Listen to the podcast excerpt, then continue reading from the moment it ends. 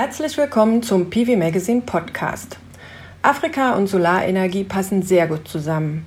Das liegt nicht nur an der Solareinstrahlung, die in vielen afrikanischen Regionen mehr als doppelt so hoch ist wie bei uns. Sie kann dort in Dörfern ohne Strom auch richtig viel bewirken. Warum sich das gut anhört und trotzdem sehr schwer umzusetzen ist und woran es hakt, darum geht es in diesem Podcast. Ich bin Cornelia Lichner, Redakteurin bei PV Magazine. Für uns ist es selbstverständlich, bis in die Nacht zu lesen, Fernsehen zu schauen oder im Internet zu surfen. In vielen afrikanischen Dörfern ist es jeden Tag spätestens ab 19 Uhr stockdunkel. Das bedeutet, Kinder können nicht mehr lernen, Ärzte und Schwestern nicht mehr arbeiten und das gerade, wenn die Temperaturen endlich erträglich werden.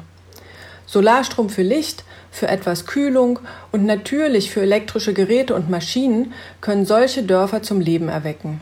Unternehmenssinn entfachen, die Ernährung verbessern, Bildung ermöglichen. Doch ein funktionierendes, dezentrales Stromnetz zu installieren und in Betrieb zu halten, erfordert mehr als guten Willen und Spendensammlungen für ein paar Solarpaneele. Mein Gast heute weiß, wie mühevoll und kleinteilig ein Engagement in Afrika ist. Thorsten Schreiber hat gemeinsam mit seiner Frau Aida Afrika Green Tech gegründet, ein Unternehmen, das es sich zur Aufgabe gemacht hat, Dorf für Dorf ländliche Regionen zu elektrifizieren. 2016 haben sie die erste Anlage im Dorf Murdia in Mali in Betrieb genommen und heute berichtet er von den Erfahrungen aus diesem und vielen weiteren erfolgreichen Projekten in der Region.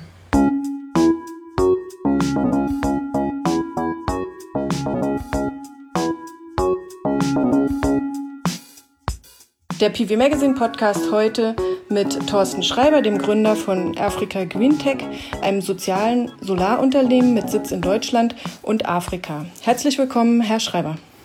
Vielen Dank, dass ich dabei sein darf. Vielleicht könnten Sie zu Beginn unseren Hörern einmal kurz erklären, wie ein soziales Unternehmen wie Ihres arbeitet. Sie wollen ja Gewinn machen, Sie wollen auch das Geld Ihrer Investoren zurückzahlen, aber das alles dient einem höheren Ziel. Kann man das so zusammenfassen? Ja, das trifft es ganz gut. Da gibt es natürlich auch ein Spektrum. Ähm, die Sozialunternehmer, die Bewegung geht zurück auf Mohamed Yunus, den Friedensnobelpreisträger, der das Mikrofinanzsystem entwickelt hat. Ähm, es hat es sich zum äh, Ziel gesetzt, gesellschaftliche Herausforderungen zu adressieren und dabei eben auch ähm, unternehmerische Ansätze zu nutzen. Wir wissen heute aus unseren Erfahrungen, ich glaube, das ist uns allen bewusst, äh, dass Entwicklungshilfe, wie sie allgemein benannt wird, äh, nicht überall zu guten und positiven Ergebnissen geführt hat. Und äh, ja, Sozialunternehmertum passt da eigentlich sehr gut rein. Wir als Sozialunternehmer positionieren uns im Prinzip in der Mitte zwischen auf der rechten Seite rein profitorientierten Unternehmen, die wir aus der Konzernwelt kennen und aus der Globalisierung und auf der linken Seite den NGOs oder sogenannten ähm, Vereinen, die eben gemeinnützig unterwegs sind und in der Regel mit Spenden arbeiten. Und wie sieht es jetzt genau aus? Wenn, äh, also Sie sammeln zunächst Geld, um ein Projekt ähm, voranzubringen, um ein Projekt zu realisieren und dann zahlen Sie aus den Einnahmen aus diesem Projekt äh, die Investoren wieder aus? Ja, vereinfacht äh, passt das. Allerdings ist es im Detail dann doch wesentlich komplexer. Ähm, solche Finanzierungen von Projekten, wie wir sie jetzt aktuell machen, unterscheiden sich erstmal in zwei Gruppen. Es gibt einmal bei uns ein Betreibermodell, bei dem wir selbst die Anlagen betreiben und ähm, dann eben Energie, Wasser, äh, Kühlung oder Internet verkaufen oder Zugang zu Internet. Und äh, das zweite Modell ist ein Modell, bei dem wir als technischer Partner für einen Verein oder für eine Genossenschaft im Zielland aktiv sind und eben unsere Anlagen liefern, die Wartung stellen und die Ausbildung der Menschen vornehmen. Äh, beide grundsätzlichen Modelle haben andere finanzielle und wirtschaftliche Schwerpunkte. Vielleicht gehen wir auf das erste Modell erstmal ein. Das ist das, wofür wir auch sehr bekannt sind im Moment, das Betreibermodell. Äh, das heißt, wir gründen in der, in der Regel pro Land eine Betreibergesellschaft. Diese Betreibergesellschaft nimmt dann Finanzierung auf das ist in der Regel eine Mischung aus Eigenkapital, also Equity, Fremdkapital, in der Regel langlaufende, niedrigzinsrige Darlehen und auch ein Teil durchaus Subventionen beziehungsweise äh, Förderungen. Da komme ich gleich nochmal dazu. Und dieser Finanzierungsmix ermöglicht es dann eben in Ländern wie Mali oder Niger, ähm, in den Dörfern solche Mini-Grids zu errichten und zu betreiben. Die Menschen bezahlen dann für den Strom und zumindest der äh, Fremdkapitalteil, also die Darlehen, werden dann aus diesen Mitteln zurückbezahlt. Und das heißt aber, dass jemand, der bei Ihnen investiert, also Fremdkapital einbringt, dass der dann ähm, aus dieser Landesgesellschaft bedient wird. Ganz genau. Oder ist das, das Projekt äh, bezogen? Nee, also das Projekt ist immer so ein bisschen, äh, ein Projekt ist immer so ein bisschen ein schwieriger Begriff. Also wir sehen uns auch nicht als Projekt, sondern wirklich als Unternehmen, ähm, als Energieversorger tatsächlich. Und äh, als Energieversorger haben wir ähm, CapEx, also Kapitalkosten, um die Anlagen zu errichten. Und wir haben operationelle Kosten, OPEX. Und ähm, aus dem Betrieb der Anlagen müssen wir auf jeden Fall die OPEX und die CapEx finanzieren. Je nachdem, wie eben dieser Mix, von dem ich vorhin gesprochen habe, äh, sich zusammensetzt. In der Regel sind das 70 Prozent Fremdkapitalkosten, also Darlehen, die müssen eben erwirtschaftet werden aus den Stromverkäufen. Mhm. Ihr Unternehmen hat ja ein ganz klares Konzept. Also Sie bauen hier in Deutschland eine fertige Solaranlage mit Batteriespeicher in einen Schusscontainer ein, schicken den zum Zielort, stellen ihn dort auf und spannen dann die Solaranlage wie ein Dach über dem Container und rechts und links davon auf. Ähm, vor Ort wird dann noch ein Stromnetz installiert mit Strommasten, Straßenbeleuchtung und Hausanschlüssen. Wie, viele, wie viel Leistung hat so eine Anlage und wie viele Haushalte können Sie damit versorgen? Ja, vielleicht bevor ich die Frage beantworte, noch mal kurz eine kleine Korrektur. Das ist zwar optisch richtig, was Sie beschrieben haben, aber tatsächlich bauen wir die ähm, Stahlanlagen selbst. Das sind also keine Schiffscontainer, sondern die haben dann die Maße wie ein Schiffscontainer, aber das sind tatsächlich äh, energetische Anlagen. Also wir konstruieren die auch selbst. Ähm, die sind rein mal vom Vergleich her ungefähr viermal stärker äh, vermaßt, was den Stahl angeht so eine Anlage wiegt dann eben auch deutlich mehr als so ein normaler Transportcontainer, in dem dann Textilien oder äh, andere Konsumgüter transportiert werden, ähm, weil die Anlage muss verschiedene Windlasten aushalten und die Arme, die wir dort haben, an denen die Module angebracht sind, die können ja ein- und ausgefahren werden. Unsere Anlagen sind ja mobil, äh, erkläre ich auch gleich warum. Und ähm, deswegen ist es also nicht so, dass die Produkte oder die Komponenten in einem Container gelagert sind und dann vor Ort aufgebaut werden, sondern die Anlage wird sozusagen schlüsselfertig und betriebsbereit transportiert. Ähm, auch der andere Prozess, der sehr wichtig ist, also das Bauen des Stromnetzes und der Hausanschlüsse, ja, das ist alles jetzt erstmal technisch richtig, passiert in der Regel aber andersrum. Also normalerweise wird das Dorf vorher vorbereitet, bevor die Anlage dann kommt damit sie dann eben, wenn sie kommt, auch direkt angeschlossen werden kann. Äh, diese Arbeiten werden von lokalen Partnern äh, durchgeführt oder von unseren lokalen Mitarbeitern. Und ähm, was natürlich nicht zu vergessen ist, ist der gesamte Kommunikations- und Sensibilisierungsprozess, äh, der äh, vom Aufwand her natürlich äh, enorm und auch sehr komplex ist. Ähm, rein technisch ist dann eben so, dass die Anlage, wenn sie dann ankommt, mit dem Stromnetz verheiratet wird und dann geht eben das Licht an. Das heißt, dieser ganze Prozess beginnt auch damit, ähm, habe ich gelesen, dass die ähm, Dörfer sich um so eine Anlage bei Ihnen bewerben, richtig? Ja, zwischenzeitlich haben wir durch unseren Bekanntheitsgrad in Subsahara-Afrika, ähm, wir haben aktuell ungefähr eine Million Fans bei Facebook, darüber kommen sehr viel, äh, sage ich mal, Anfragen und auch ähm, ja, Rückfragen. Ähm, tatsächlich ist es mittlerweile so, dass die in der Regel die Bürgermeister oder auch durchaus Menschen, die im Ausland leben, die aus einem Dorf stammen, ähm, sich dann bei uns bewerben und, und uns bitten zu prüfen, ob wir ihr Dorf auch nach unserem System elektrifizieren können. Ähm, also die Wartelisten sind äh, äh, dreistellig, sind mehrere hunderte von Dörfern pro Land, die ähm, in der Regel da auf ja, Unterstützung oder Elektrifizierung warten. Und äh, welche Größe passt da am besten? Also wie viel Leistung hat die Anlage und ähm, wie, muss, wie groß muss das Dorf sein, damit das passt? Hm, stimmt, das hatte ich Ihnen noch nicht beantwortet, entschuldigen Sie. Ja, also die äh, aktuelle Anlage vom Typ Amali, so heißt unsere Anlage, die jetzt, sage ich mal, auch am bekanntesten ist, von der wir jetzt auch schon einige gebaut haben, die hat 50 äh, Kilowatt Peak als Spitzenleistung und äh, zusätzlich einen Lithium-Ionen-Speicher, den wir modular gestalten können. In der Regel mindestens 30 Kilowattstunden lässt sich aber dann im Laufe des Projektes auf bis zu 300 Kilowattstunden äh, erweitern. Und das Dorf? Ähm, mit unserem Tarifmodell, das muss man dazu sagen, ist auch wieder ein bisschen komplizierter, ist nicht ganz so einfach, ist nicht so einfach Strom und, ähm, sondern das ist ein recht komplexes Tarifmodell, was wir ähm, auch über Jahre entwickelt haben. Ähm, das umfasst vier verschiedene Tarife. Wir haben zwei Privattarife und zwei ähm, Konsumer, also produktive Tarife, wie wir sie nennen, um kleine Unternehmen damit zu betreuen. Ähm, insgesamt kann man sagen, ein Dorf zwischen dreieinhalb und 5000 Einwohnern lassen sich mit einem unserer Anlagen ähm, in den ersten vier bis fünf Jahren äh, bedienen. Dann später wächst das, also die Nachfrage wächst dann mit dem Angebot und dann wird es ein bisschen komplizierter hinten raus vom Betrieb her, aber in der Regel starten wir in Dörfern, die mindestens dreieinhalb bis 4.000 Einwohner haben.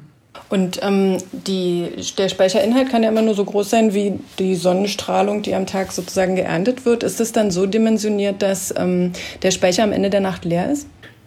Genau, also der Lastverlauf in der Regel ist so ausgelegt, dass äh, wir die produktiven Nutzer ähm, von 9 bis 17 Uhr bedienen. Das heißt, alle Leute, die mit dem Strom ähm, Geld verdienen, die brauchen dann auch äh, eine größere Leistung.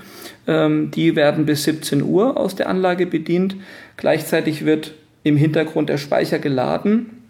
Dann werden die Gewerbetreibenden vom, vom Netz abgeworfen und äh, dann abends kommen die äh, privaten Tarife dann oder Konsumertarife, wo die Leute dann eben auch das Licht hauptsächlich brauchen und die Straßenbeleuchtung. Und das kommt dann aus der Batterie, bis sie leer gefahren ist und ähm, am nächsten Morgen dann wieder äh, die Ladung beginnt. Also das ist in der Regel so, dass die Speicher abends, also auch nicht nachts, sondern wir versorgen tatsächlich nur abends ähm, von 18 bis 23 Uhr. Das ist so eine Regelzeit. Das ist in jedem Dorf ein bisschen unterschiedlich, kommt auf die Lage an. Aber in der Regel haben wir abends nochmal vier bis fünf Stunden aus der Batterie. Ähm, abgesehen von der hohen Sonneneinstrahlung ist ja das Klima südlich der Sahara auch extrem. Ne? Es ist heiß, staubig, es besteht die Gefahr von Sandstürmen. Ähm, und weiter im Süden, also gerade in Mali, ist es ja auch noch feucht. Es gibt eine Regenzeit. Wie gut kommt diese Technik ähm, damit klar? Wir wissen ja alle, es gibt äh, technische Probleme gerade in solchen, äh, bei solchen Bedingungen. Wie, was sind Ihre Erfahrungen? Ja, das ist natürlich jetzt genau die, da sind Sie jetzt in, in, im Herzen äh, von Afrika Green Tech. Ähm, wir haben unsere Anlagen dadurch, dass wir sehr viel Extremerfahrung haben, äh, stetig weiterentwickelt. Wir sind also jetzt bei unserem Hauptprodukt ähm, in der siebten Generation. Und tatsächlich sind es genau diese Themen, die Sie gerade angesprochen haben. Ähm, Hitze, Staub. Äh, insbesondere für die Batteriespeicher ist eine hohe Temperatur oder eben auch ähm, Staub äh, nicht besonders gut. Insgesamt für die Elektronik, auch für die Wechselrichter. Ähm, und wir haben in unserer Anlage dafür einige äh, baulichen Anpassungen vorgenommen, also spezielle Belüftungen ähm, und auch äh, Kühlsysteme, die dann eben dazu führen, dass wir mit diesen ähm, ja, Gegebenheiten klarkommen. Ähm, tatsächlich ist es so, dass die ähm, Sandstürme zum Beispiel nicht ähm, ja, ähm, so häufig vorkommen, wie man sich das allgemein vorstellt. und die kündigen sich in der Regel auch mehrere Tage vorher an. Äh, so dass man da eben auch Vorkehrungen treffen kann. Und unsere Anlage kann man in wenigen Stunden auch sozusagen die Flügel einklappen, ähm, ähnlich wie eine Schildkröte, äh, die sich dann äh, den Kopf einzieht. Und insofern sind wir da mit unserer Technik sehr gut gewappnet für diese Systeme und Probleme. Und damit würde dann der äh, verantwortliche Techniker vor Ort auch klarkommen. Also der kann sehen, okay, die Wetterprognose äh, sagt einen starken Sandsturm voraus und dann würde er die Anlage einklappen. Genau, dafür ist sie gedacht. Also das ist einer der äh, Aspekte, die für die Mobilität sprechen, ähm, eben dieses Einfahren. Äh, stellen Sie sich vor, es gibt ja nicht nur äh, Sandstürme, die so eine Anlage vielleicht noch überleben würde, sondern wir haben ja in Ostafrika zum Beispiel auch Taifune oder Wirbelstürme. Warum dann auch in Ländern wie Madagaskar zum Beispiel oftmals gar keine Photovoltaik gebaut wird, weil durch die rumfliegenden Trümmer ähm, die ganze Anlage jedes Jahr zerstört wird, weil da eben wirklich jedes Jahr so ein Sturm durchzieht. Und äh, bei uns ist eben der Vorteil, da kann die Anlage in dieser Sturmsaison eben auch äh, gesichert eingeklappt werden. Und der Stahl ist eben so dick, wie ich gesagt habe, dass er da sehr viel aushält. Die Anlagen sind auch schwer, die wiegen aus um die 20 Tonnen. Ähm, die fliegen also auch nicht einfach so weg. Hm. Viele äh, also Schwierigkeiten mit Solarprojekten in Afrika betreffen ja auch ähm, die Situation, dass gerade Techniker, die das aufgebaut haben, vielleicht aus Deutschland kommen, ähm, dann nicht mehr verfügbar sind und die Leute vor Ort also nicht genau wissen, äh, wie sie mit Problemen umgehen sollen und dann äh, verfällt die Anlage. Ähm, wie vermeiden Sie sowas? Also Sie haben ja jemanden vor Ort, der sich um das, um das äh, Dorf, also um die Abrechnung und um die Technik kümmert. Wie wird er ausgebildet? Ja, genau, das ist ein ganz, ganz entscheidender äh, Punkt, wenn, wenn so ein Projekt oder so ein Objekt umgesetzt wird. Äh, wie kann man es nachhaltig bewirtschaften und betreiben? Hier haben wir ein mehrstufigen, ähm, ja, mehrstufiges System. Die ersten Anlagen haben wir tatsächlich dann gemeinsam aufgebaut mit unseren lokalen Mitarbeitern. Äh, dort haben wir eigentlich zwei oder ja fast schon drei Stufen. Es gibt also die äh, Dorfelektriker, die heißen bei uns Zentralisten. Das sind meistens junge äh, Elektriker, die wir selber ausbilden, die also von der eigentlich eher aus der Gebäudetechnik kommen. In einem Land wie Mali finden sie im Prinzip überhaupt keine äh, lokalen äh, Solarinstallateure. Das ist sehr, sehr selten. Und die haben wir alle selber ausgebildet. Die leben dann mit der Anlage im Dorf ähm, und können eben den First-Level-Support machen. Das heißt, alles, was äh, ähm, jetzt relativ einfach möglich ist, die können zum Beispiel, die haben alle Smartphones, die können eben auch mal einen Wechselrichter äh, rebooten oder mal einen, ein Update runterladen ähm, und sind eben so weit geschult, die typischen Wartungsarbeiten an der Anlage durchzuführen. Alle Anlagen sind fernüberwacht über Satellit. Das heißt, sie sind hier mit Deutschland verbunden und unsere Technikteam hier in, bei Frankfurt können eben die Anlagen auch äh, jederzeit eben angucken und können da eben auch aufgrund der 16 Messpunkte, die wir in der Anlage haben, auch Temperaturen und Luftfeuchtigkeit und solche Sachen messen. Und dann haben wir in der Regel in der Hauptstadt des Landes, wo wir eine Betreibergesellschaft haben, nochmal ein Senior-Team. Das sind dann eben wirklich ähm, Techniker, die auch von uns äh, auf Batteriespeicher und so ausgebildet sind, die dann eben auch Wechselrichter austauschen können oder Speicher, die dann eben ausrücken, äh, wenn die Kombination äh, fernmündliche Wartung aus Deutschland mit lokalem Techniker nicht mehr funktioniert und wir wirklich an die Hardware müssen. Dann haben wir eben Pickups in, in der Hauptstadt und dann kommt unser Senior-Technik-Team und da gibt es dann eben drei oder vier verschiedene Schwerpunkte wir haben ja nicht nur die Photovoltaiktechnik, sondern das wesentlich komplexere und umfangreichere Thema ist das Smart Metering, also die Versorgung der Kunden in den Haushalten, also die Laststeuerung. Und äh, da gibt es eben deutlich mehr zu tun, also mit dem, sag ich mal, Kundenmanagement. Ähm, und das machen auch unsere lokalen Kräfte. Die haben wir alle selber ausgebildet. Wir sind in der vierten Generation jetzt. Das heißt, ähm, ich habe noch 2016, 2017 die erste Gruppe ausgebildet mit sechs Technikern. Und mittlerweile sind die im Prinzip jetzt schon äh, dreimal, also drei neue Generationen von Technikern sind dazugekommen. Und mittlerweile brauchen wir auch selber als Europäer oder Deutsche da nicht mehr hinfliegen.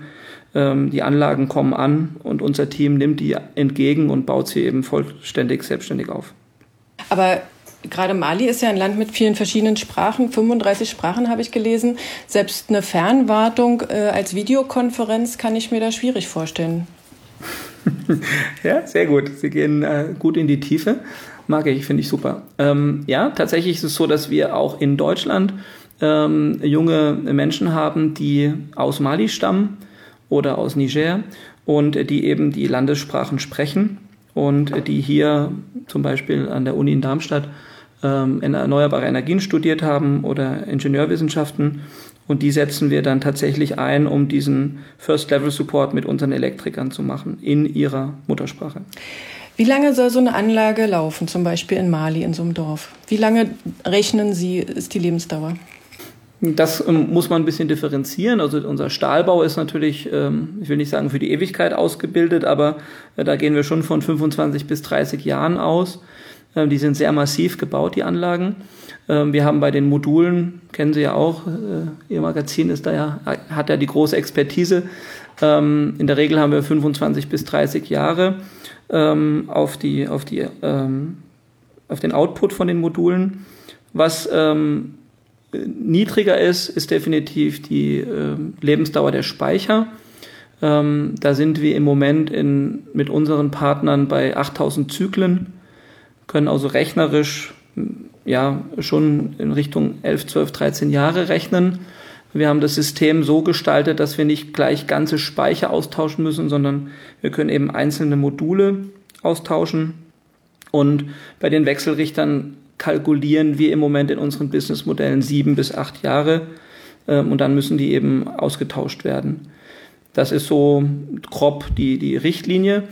Von der Betreiberseite her ist es so, dass wenn wir in einem Dorf als Betreibergesellschaft aktiv sind, kriegen wir bis zu 15 Jahren eine Konzession.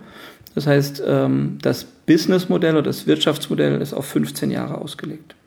Ihre Frau ist ja auch Mitgründer von Afrika Green Tech und wurde auch selbst in Mali geboren, wenn ich das richtig verstehe, und kennt somit äh, beide Welten aus äh, Deutschland, ähm, hier wo alles hochtechnisiert ist und dort also Leute, die sozusagen noch nie äh, mit Strom zu tun hatten. Wie schwer ist es, die Erwartungen ähm, von beiden Seiten zu erfüllen und auch Missverständnisse und Konflikte zu vermeiden? Ja, das ist ähm, tatsächlich eines unserer großen Assets dass wir als Gründer-Ehepaar äh, diesen interkulturellen Background haben. Wir haben ja, ähm, wir sind seit 15 Jahren jetzt zusammen und äh, das Unternehmen ist 2014 in der Form, wie es heute besteht, ins Leben gerufen worden. Und ähm, in diesen Jahren zuvor hatten wir das praktisch live in der Ehe, ähm, diese Themen, ähm, kulturelle, äh, also sie hat sich hier in Deutschland ähm, oft eben ja, rassistisch behandelt gefühlt und äh, wurde nicht so respektiert. Äh, in ihrer Heimat war sie als jemand, der in Europa lebt, eben auch oft kritisiert worden, sagen, ja, du hast es doch gut, was machst du denn noch hier? Und bei mir war es genauso. Ich habe ähm, sehr viele Vorurteile und Vorbehalte gehabt, bevor ich meine Frau kennengelernt habe. Äh, insgesamt von Afrika, von schwarzen Menschen, von, von all diesen kulturellen, sage ich mal, Missverständnissen, die man nicht, nicht in sich trägt. Und erstmal haben wir praktisch in unserer privaten Beziehung diesen Konflikt ausgelebt und hatten auch ähm, da immer wieder unsere Herausforderungen. Und später, als wir das Unternehmen zusammen gemacht haben, ähm, hat sich das im Prinzip geheilt, weil dort wurde das dann plötzlich zum Vorteil. Ähm, ich konnte mich sozusagen auf meine, äh, auf mein Deutsch sein und das Technische und das äh, zeitlich pünktliche und die gewissen Tugenden, die wir, die uns auch nachgesagt werden, fokussieren, musste mich dafür nicht schämen sozusagen. Und sie konnte eben ihre ähm, Stärken in dem Projekt ausleben. Und das hat uns eben auch erfolgreich gemacht. Also ich würde heute sagen, dass das ganz sicher der, der so ein bisschen das Geheimnis des Erfolges ist, dass wir eben in diesen beiden Welten uns bewegen können, sicher bewegen können und eben immer sehr viel Verständnis aufbringen können für die andere Seite. In wie vielen Ländern sind Sie inzwischen aktiv? Also ähm, Anlagen laufen im Moment in Mali und Niger. Ähm, wir sind aber aktiv, also vertrieblich aktiv im Moment in zwölf Ländern äh, auf dem afrikanischen Kontinent, äh, wo es sozusagen Gespräche gibt über Pilotanlagen oder eben Konzepte. Und ähm, das nächste Land, was wir jetzt, äh, also wo die Anlagen jetzt schon im Bau sind, ist der Senegal. Das hat tatsächlich auch wieder ein bisschen kulturellen Hintergrund. Also meine Frau ist, ihr Vater ist Senegalese gewesen und ihre Mutter ist Malierin gewesen und äh, in ihr schlagen im Prinzip diese beiden Herzen, wobei man eben auch äh, historisch äh, wissen muss, dass Senegal und Mali mal ein Land war. Und äh, das ist eben kulturell äh, sehr, sehr vergleichbar. Aber in all diesen Ländern gibt es ja auch ähm, kriegerische oder gewalttätige Konflikte. Also wie gefährlich ist die Arbeit dort? Das ist leider ähm, im Moment gerade sogar ganz aktuell äh, sehr gefährlich. Ähm, wir müssen allerdings unterscheiden zwischen gefährlich für wen oder was. Ähm, die Frage impliziert ja oftmals, wie gefährlich ist das für den Investor? Ähm, in dem Kontext, wenn wir, wenn wir Geld aufnehmen. Hier muss man sagen, dass die Anlagen alle sicher laufen und auch keine Angriffe zu befürchten haben, weil die, sage ich mal, äh, Terroristen zum Beispiel äh, in der Regel sich nicht an, an irgendwelcher Technik vergreifen. Für Leute aus Deutschland, also insbesondere für weiße Mitarbeiter, ähm, ist die Gefahr schon äh, hoch. Einfach das Entführungsrisiko ist da, auch durch unseren Bekanntheitsgrad. Und wenn wir dann eben ähm, in diesen Ländern unterwegs sind, hier aus Deutschland heraus, äh, müssen wir uns eben sehr aufwendig schützen und sichern. Ähm, aber für den Betrieb der Anlagen ist die Sicherheitslage eher unschädlich, weil ähm, die Autonomie der Anlagen bei solchen Off-Grid-Anlagen ja gerade dort ihren Vorteil entfalten, äh, wo es eben ein schwieriges Umfeld gibt, weil so eine, so eine Dorfgemeinschaft natürlich auch ein sehr ja, äh, geschlossenes System ist, sage ich mal, wo die Menschen sich eben auch kennen, vertrauen und ähm, dann eben auch wirtschaften können. Die Dorfgemeinschaft würde Ihrer Meinung nach sozusagen auch die Anlage beschützen? Ja, also da, da gibt es natürlich jetzt ganz etliche Szenarien, die man sich vorstellen kann. Die, die meiste Investorenfrage war oft, ähm, wenn der Boko Haram-Kämpfer dann ins Dorf kommt und mit einer Panzerfaust die Anlage abschießt, äh, das ist relativ abwegig.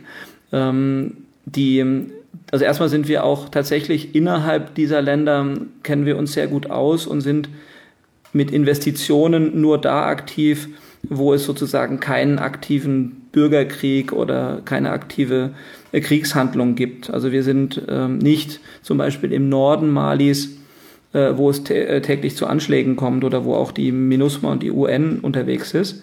Äh, ich wäre grundsätzlich bereit dafür, also davor haben wir jetzt kein, kein, keine Furcht, aber die Anlagen, wo wir tatsächlich als Betreiber aktiv sind, also mit Darlehen arbeiten, da suchen wir uns in der Regel Dörfer aus, die äh, 5, 6, 700 Kilometer weg sind von diesen Brennpunkten. Von einem der ersten Projekte, die Sie umgesetzt haben, gibt es ja auch einen Film. Darin sieht man, wie Sie ähm, erst mit dem Dorfchef verhandeln und dann mit den einzelnen Familienoberhäuptern die Verträge abschließen. Ähm, kann man sich diesen Dorfältesten so vorstellen wie ein Bürgermeister? Ist er demokratisch ernannt oder woher hat der seine Autorität? Ja, das ist tatsächlich eine sehr gute und spannende Frage, weil die, ähm, das, das kennen wir hier nicht mehr. Ähm, in Subsahara-Afrika, speziell auch in Westafrika, haben wir äh, tatsächlich noch ein Dorfchefsystem. Das ist ähm, vergleichbar vielleicht noch mit dem Mittelalter bei uns, wo man eben Feudalstrukturen hatten. Äh, das sind tatsächlich die Dorfcheffamilie ähm, vererbt dieses Dorfchefrecht. Und der Dorfchef ist eben immer das Familienoberhaupt dieser Dorfcheffamilie. Und äh, die besitzt de, im Prinzip die Immobilien des Dorfes. Und das ist die höchste Autorität für das, sag ich mal, reale Leben. Äh, das, da wird auch Recht gesprochen, ähm, äh, da wird auch eben auch, wenn, wenn, wenn es Ehestreits gibt und so weiter oder in Familienkonflikte gibt zwischen zwei Familien, dann findet das immer beim Dorfchef statt. Darüber liegt im Prinzip so eine Art Layer ähm, aus, dem, aus dem Nationalstaat. Ähm, so ein Land wie Mali ist ja dreimal so groß wie Deutschland und hat natürlich unheimlich riesige Flächen und die Zentralregierung ist weit weg, die Politik eben oft auch. Die Menschen in den Dörfern fühlen sich oft verlassen von der Politik. Dennoch gibt es dann tatsächlich auch in zum Beispiel Mali äh, Regionen, acht Regionen und darunter dann auch Kreise. Und innerhalb dieser Kreise gibt es dann Gemeinden und ähm, bei den größeren Dörfern dann tatsächlich auch gewählte Bürgermeister. Und diese ähm, demokratische Struktur, also politische Struktur, äh, die hat dann in der Regel auch ein Bürgermeisteramt und da werden dann auch Vertreter gewählt und Stadträte und so weiter. Ähm, da geht es dann aber eher um die Verteilung von, von, von finanziellen Mitteln ähm, aus dem politischen System, äh, Straßen und äh, Gemeinden, die, die, die Schule, ähm, die Gesundheitsversorgung, die wird praktisch über die staatlichen Strukturen organisiert. Und der Bürgermeister muss sich in der Regel äh, äh, dem Dorfchef auch durchaus unterordnen. Ähm, und das führt dann durchaus auch mal zu Konflikten. Aber ähm, also juristisch gesehen gibt es Bürgermeister und politisch oder sage ich mal äh, äh, vom tatsächlichen echten Leben gibt es ein sehr traditionelles äh, Dorfchefsystem in den Ländern, wo wir jetzt unterwegs sind. Mhm. Ähm, die Familien, äh, die mit Ihnen dann die Stromlieferverträge abschließen, sind die äh, besser gestellt? Die müssen ja praktisch ein Prepaid-Modell ähm, eingehen. Müssen die da vorher schon was bezahlen oder können die das dann auch mit den zukünftigen Einnahmen abbezahlen? Ähm, ja, auch, auch wieder sehr gut. Ähm, wir sind bei Afrika Green Tech keine Armutsbekämpfer und auch keine Entwicklungshelfer, sondern tatsächlich sind wir eigentlich äh, eher Förderer des Mittelstands äh, wenn man das jetzt auf die Dorfstruktur übertragen möchte. Äh, unsere Kunden sind tatsächlich die etwas besser gestellten Familien, äh, die in der Regel über Landbesitz verfügen oder über Vieh. Ähm, das sind so die beiden Haupteinnahmequellen. Oder eben auch aus Händlerfamilien stammen. Gerade in den Grenzregionen, da gibt es viele Händler, die eben mit Produkten handeln. Und ähm, das sind in der Regel unsere Kunden. Das heißt, ähm, die haben auch meistens ein Gewerbe und betreiben das auch. Und da können wir dann eben mit dem Strom auch ähm, sehr stark zu Wertschöpfung führen. Und diese Leute, also diese, sage ich mal, Kleinunternehmer, die schaffen dann auch die Arbeitsplätze und dadurch entsteht dann mehr Wohlstand und Gesundheit und Sicherheit im Dorf. Ähm, aber eben nicht, indem wir den sehr armen Menschen jetzt Licht in die Hütte bringen, sondern das entsteht dann sozusagen in der zweiten Phase, wenn die Mikroökonomie in dem Dorf anspringt. Und die können sich dann eben auch tatsächlich aus ihren Einnahmen, die sie mit dem Strom generieren, also ein Schweißer zum Beispiel, äh, der dann eben äh, Dienstleistungen erbringt und Fahrräder schweißt oder Türrahmen oder Autos reparieren, die liegen geblieben sind. Aus diesen Einnahmen kann der dann den Strom sehr gut finanzieren und ähm, dann eben auch Beschäftigung schaffen. Wie teuer ist der Strom? Kann man das so eindeutig sagen? Ja, das ist von Land zu Land ein bisschen unterschiedlich, hat auch damit der verschiedenen Regulierungen zu tun. Äh, in Mali haben wir jetzt ähm, im Prinzip auf die Kilowattstunde gesehen äh, einen Tagtarif mit 22 Euro Cent pro Kilowattstunde und 38 Cent am Abend pro Kilowattstunde. Man muss aber da dann dazu wissen, dass wenn es Strom gibt, das ist in manchen Dörfern aus Dieselgeneratoren der Fall, dass er dann eben mindestens das Doppelte kostet, also bis zu einem Euro pro Kilowattstunde ist da keine Seltenheit. Wie vermeiden Sie es denn, dass das zu Missstimmung oder Neid im Ort kommt? Kann es nicht passieren, dass die Interessenten, die Sie ans Netz anschließen können und der ärmere Teil da in Konflikte bekommen? Nein, also klar gibt es Konflikte. Ne? Also ist, ich will nicht sagen, dass das konfliktfrei ist. Ähm, es gibt immer Fraktionen in den Dörfern, die sich grundsätzlich zum Beispiel gegen Fortschritt äh, stemmen insbesondere auch religiöse äh, Widerstände, die sich da, die haben aber eher mit der Sekundärwirkung von unserer, von unserem Stromangebot zu tun.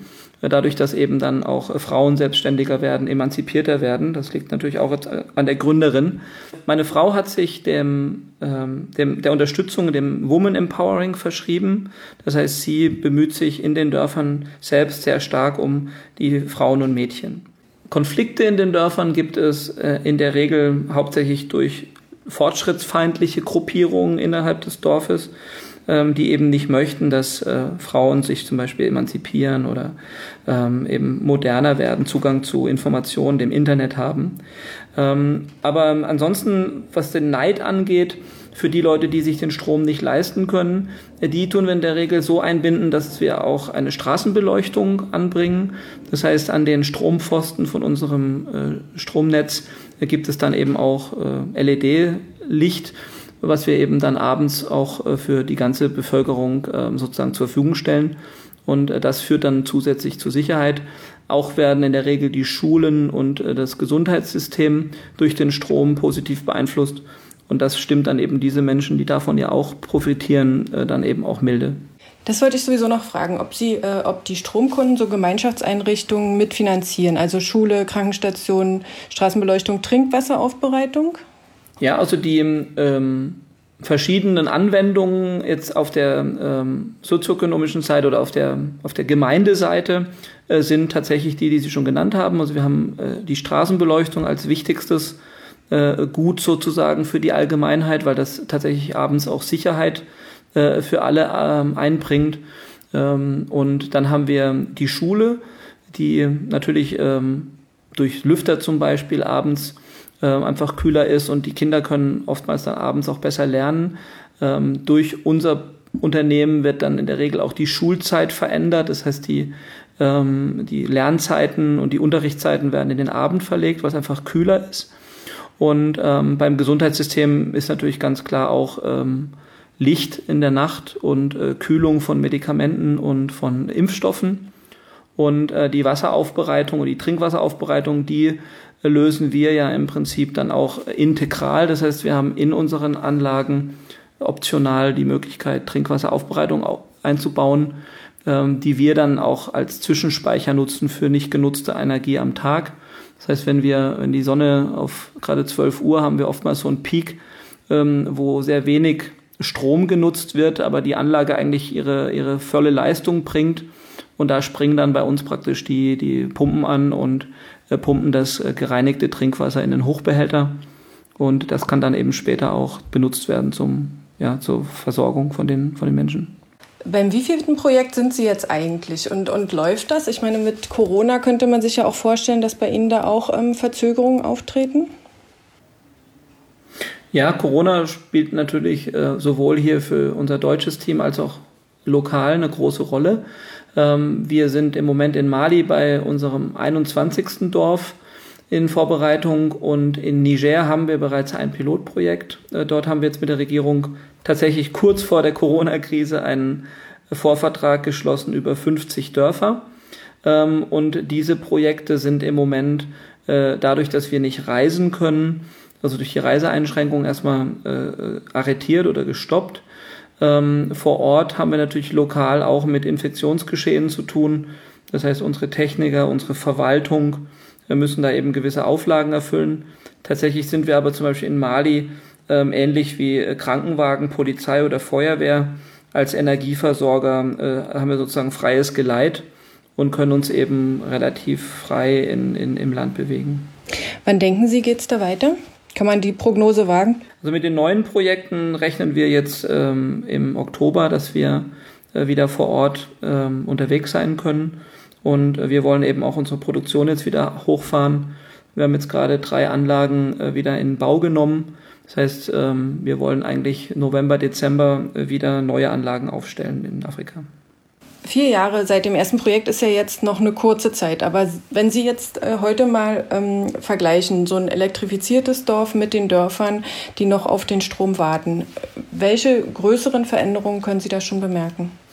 Das ist ähm, auf der Ebene der unserer Kunden, wir nennen das Impact Stories, ähm, sehen wir da ganz viel. Wir begleiten das auch wissenschaftlich. Also wir haben tatsächlich in mehreren Dörfern ähm, Langzeitstudien am Laufen mit verschiedenen Universitätspartnern, wo wir eben vor der Elektrifizierung ähm, in den, bei den Kunden waren und ihr, sie abgefragt haben, wie sie leben, wovon sie leben und wie auch ihr Befinden ist.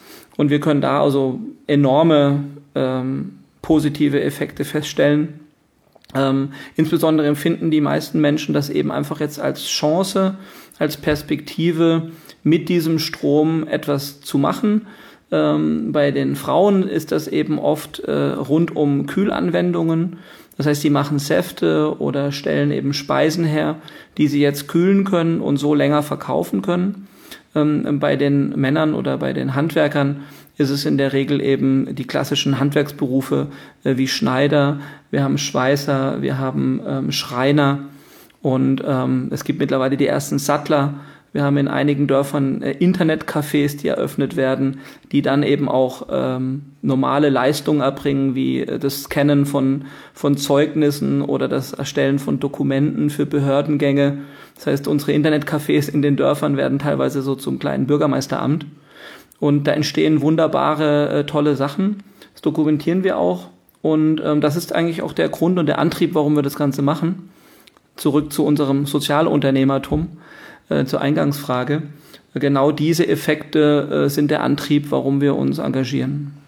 Sie haben ja auch vor, das Ganze äh, zu skalieren. Sie sagen, Sie ähm, sind schon mit zwölf anderen Ländern im Gespräch. Ähm, wird es jetzt künftig immer mehr Projekte geben, die parallel laufen oder wie funktioniert die Skalierung? Werden Sie vielleicht äh, auf Großanlagen ähm, umsteigen und auch größere Orte elektrifizieren? Wie sieht es aus? Ja, beides. Also die erstmal die Parallelität der Projekte oder der, der neuen Themen, äh, die wächst natürlich momentan auch ganz stark äh, mit dem zunehmenden Bekanntheitsgrad und dadurch, dass einfach, wenn man äh, einige Jahre solche Anlagen betreibt, hat man natürlich auch wahnsinnig viel Daten und Informationen, die das auch immer wieder optimieren lassen. Und ähm, da können wir eben skalieren. Das heißt, an, an Projekten fehlt es uns nicht. Wir könnten schon heute, wenn ich meine, meine Projektliste hier zusammenzähle, äh, vermutlich um die 1000 Dörfer äh, elektrifizieren. Äh, für uns ist momentan rein die Refinanzierung, also die CapEx, ähm, äh, die, die, die Problematik, die uns ein bisschen daran hindert. Äh, technisch gesehen äh, haben wir das System so aufgesetzt, dass wir eben einerseits, was die Ausbildung der Leute angeht, auf das Train-the-Trainer-Konzept stellen. Das heißt, unsere malischen Techniker können jederzeit vor Ort lokal Leute mitnehmen und die ausbilden. Wir brauchen heute drei bis sechs Wochen, um einen ähm, Dorfelektriker auszubilden, können aber auch zehn gleichzeitig ausbilden, ist gar kein Problem. Und auf der Seite der Produktion der Anlagen äh, gibt es im Prinzip keine Beschränkung. Äh, wir können unseren Stahlbau beliebig hochfahren. Ähm, Photovoltaikmodule und Speicher und Wechselrichter gibt es mittlerweile auch genügend, auch gute Partner. Ähm, und das ist also als kein Thema. Äh, tatsächlich ist es nur das Investitionskapital, was äh, sozusagen fehlt. Das heißt, ähm, wie lange dauert es, bis sich so eine Investition wieder refinanziert? Also bis Sie sozusagen ein neues Projekt anfangen könnten? Ja, da muss man eben ein bisschen unterscheiden zwischen ähm, der, der On-Grid-Photovoltaik, äh, die ja auch gerade in Ihrem Magazin sehr oft vorkommt.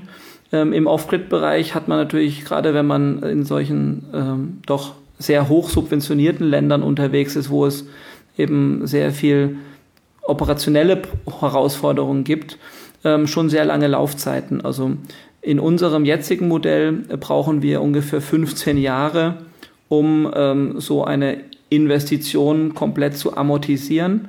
Ähm, das sind natürlich sehr viele unserer Wettbewerber sind äh, 100 Prozent subventioniert. Allerdings muss man da eben dazu sagen, dass die meisten dieser Anlagen dann stehen und nicht funktionieren. Das haben Sie ja eingangs selber gesagt.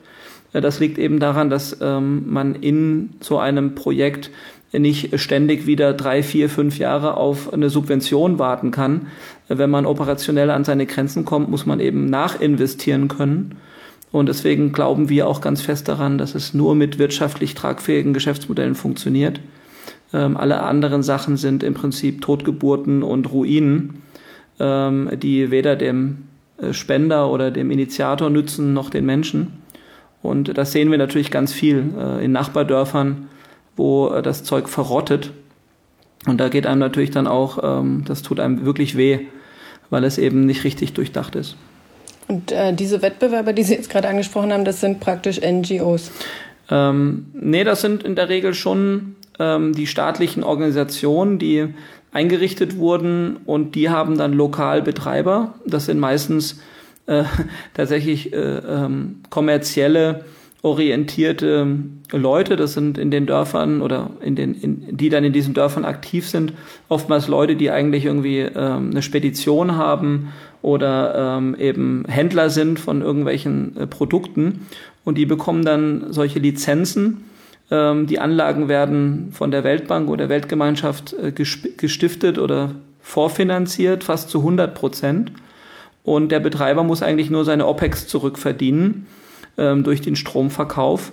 Aber äh, wenn einem sozusagen das, die technische Expertise fehlt, nützt einem das halt nichts, weil ähm, die Anlagen werden oft dann eben auch äh, nach dem billigsten Anbieter strukturiert und äh, das werden dann international ausgeschriebene Leute, die, die dann, sage ich mal, auch aus dem asiatischen Raum kommen und dann werden die Anlagen billigst gebaut und ähm, sind dann in so einer harten Umgebung, wie Sie es vorhin beschrieben haben, ähm, und gehen dann eben, ja, oftmals äh, geht einmal am Abend kurzes Licht an und am nächsten Tag ist die Anlage kaputt. Ähm, und das ist eben, das sehen wir in ganz, ganz vielen Dörfern. Also ich habe hunderte Dörfer äh, besucht, wo wirklich Millionen versenkt wurden im Sand, ähm, weil sozusagen das Betriebskonzept äh, fehlt und auch die Anreizsysteme natürlich nicht da sind wenn ich sozusagen alles geschenkt bekomme, äh, dann habe ich auch keinen Antrieb, mich darum zu kümmern, die Sachen ordentlich zu warten oder mir Gedanken zu machen, wie ich meine Kunden motiviere, den Strom zu bezahlen. Und das machen wir alles etwas anders. Und deswegen sind toi toi toi bis heute alle unsere Dörfer am Laufen, während um uns herum selbst die Hauptstadt dunkel ist. Äh, gerade in Anbetracht dieser Probleme, die Sie gerade geschildert haben, können Sie vielleicht noch einen Tipp an engagierte Unternehmen oder Vereine aus Deutschland geben, die äh, auch mit Solarenergie in Afrika aktiv sein möchten, die dort äh, sozusagen die wirtschaftliche Entwicklung fördern wollen. Was brauchen die Ihrer Meinung nach am meisten oder am dringendsten, abgesehen vom Engagement und dem technischen Sachverstand und eben um dem Geld, um erstmal was anzuschieben? Ja, also ich glaube, auch da mache ich es kurz äh, zurück zu meinem Eingangsstatement. Das muss man unterscheiden in, in die zwei Teile. Also entweder möchte ich wirklich ein äh, Energieversorger sein und dann brauche ich mindestens 20.000 zahlende Kunden.